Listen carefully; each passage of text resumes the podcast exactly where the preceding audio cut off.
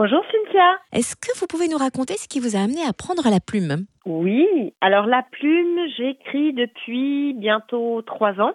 Et effectivement, vous l'avez tellement bien dit, c'est suite à plusieurs tempêtes, plusieurs orages dans ma vie que j'ai décidé de bah, d'utiliser ma plume ou plutôt mon clavier comme exutoire. Mais un exutoire positif, ça je tiens à le préciser. Je n'écris que des livres qui font du bien, qui permettent de respirer la vie. Ce qu'on appelle les livres feel good, vous publiez une sorte de journal intime assez fantaisiste, le journal d'une Amazon. Pourquoi ce livre et pouvez-vous nous dévoiler quelques-uns de ses ingrédients? Bien sûr.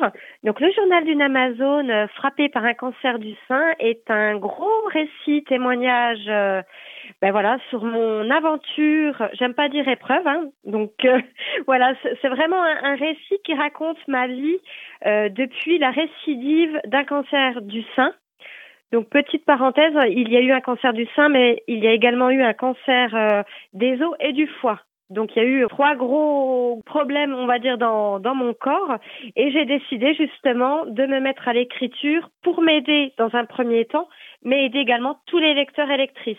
Donc ce sont des livres très très positifs. Euh, j'aime à dire que le cercle vicieux doit devenir un cercle vertueux.